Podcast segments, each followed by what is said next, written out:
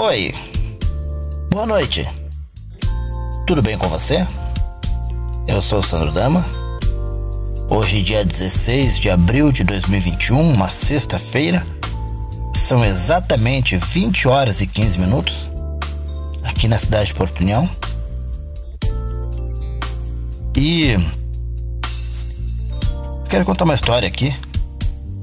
Uma história para você que não acredita em assombração, visagem, é. esse tipo de coisa. E uma, uma vez, uma certa vez, a gente estava em uma roda de amigos. Naquela típica roda de amigos onde a gente se reúne e conta histórias aleatórias, conversas aleatórias. Isso foi no ano de 2002. E, e conversa vai, conversa vem. E um dos meninos contou uma história. E essa época era bem uma época de, de quaresma. E ele contando a história ali pra gente. Que bem numa esquina ali, bem próximo da onde a gente estava, é, havia uma aparição na quaresma. Né, na época da quaresma. De. De uma mulher, uma noiva e tal. E essa noiva, ela conta a lenda que ela foi abandonada pelo marido no altar e tal. E é aquela história toda. Aquela típica história de, de aparições. E ele contando a história, ele falou que essa, essa visagem ela carregava, arrastava correntes. Mas enfim, eu não. Eu não, não, não não dei a mínima para aquilo. Que toda história tem uma noiva, é toda história né, de, de assombração tem uma noiva, é, carrega corrente e tal. E é sempre na quaresma e sempre na meia-noite. Aí tá, eles contaram aquela história ali e eu não acredito, mas também não brinco com essas coisas. Cada coisa em seu lugar e tal. Isso foi em uma sexta-feira. E aí no, no dia seguinte, no sábado, eu saí com, com a galera. Em um de, determinado momento o pessoal foi indo embora e eu teria que voltar de ônibus para casa. E o último ônibus era às 11h30, às 23h30 da noite. E eu pensei, vou pegar o último ônibus.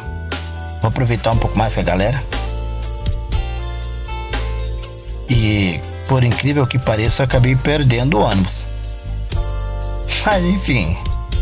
Tá, eu vou embora a pé. Aí eu segui no meu caminho, tranquilamente. Foi uma longa caminhada. Tava mais ou menos uma meia hora de caminhada. Hoje é bem mais fácil caminhar, você tem o celular, você vai curtindo a música e tal. Você caminha, o tempo passa rápido. Mas na época não tinha isso. Na época era Walkman. Mas ele gastava muita pilha, então é, não valeria a pena ter. Não era muito útil, né? Porque gastava muito. Enfim. Aí lá umas alturas eu subi uma descida, subi uh, Cheguei no topo da subida. E quando eu comecei a descer, aí eu lembrei da história que esse garoto contou lá. E lá no, lá no final da descida tinha uma bifurcação. E eu, nessa bifurcação, eu, entrar, eu entrar, o meu caminho era para esquerda. E bem nessa esquina, nessa encruzilhada, nessa bifurcação ali, é bem nesse ponto que o garoto falou que aparecia a visagem. E, ó, gente, essa história é verdadeira. E era 11 e meia da noite. Já era passado de 11 e meia, porque Já tinha andado um bom tempo, alguns minutos já de caminhada. E tava muito frio naquele dia. Tinha uma garoa. E, gente, por incrível que pareça, bem naquela esquina, naquela bifurcação, naquela curva ali, escutei um barulho de corrente. Eu fiquei apavoradíssimo. Amorteceu a minha cabeça. Eu passava a mão no cabelo, eu não sentia meu cabelo, eu não sentia o meu couro cabeludo. Eu fiquei todo arrepiado. E tá, eu pensei, voltar para trás não dá. É muito longo.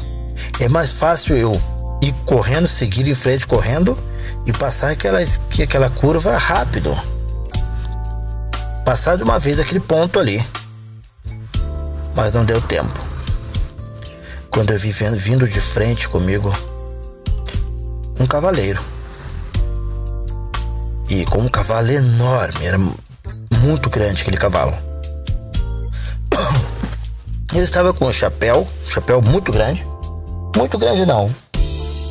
Normal assim, e ele estava com a capa que cobria ele e cobria a parte de trás do cavalo. E aquele barulho, barulho de corrente. E eu me encontrei com esse cavalo, com essa pessoa, justamente bem naquela bifurcação. E aquele som de corrente foi aumentando. E esse eu nesse momento eu senti até o cheiro do cavalo.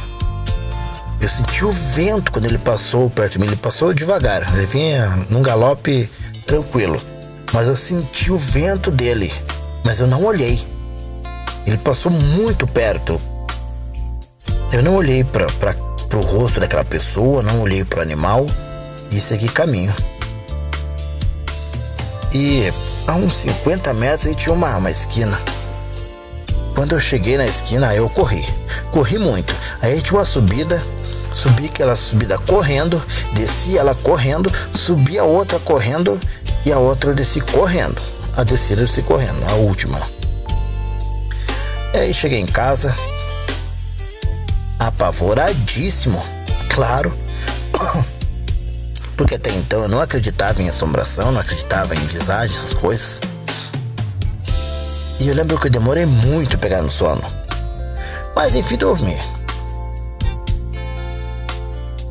E no domingo, eu fui escalado para trabalhar no domingo.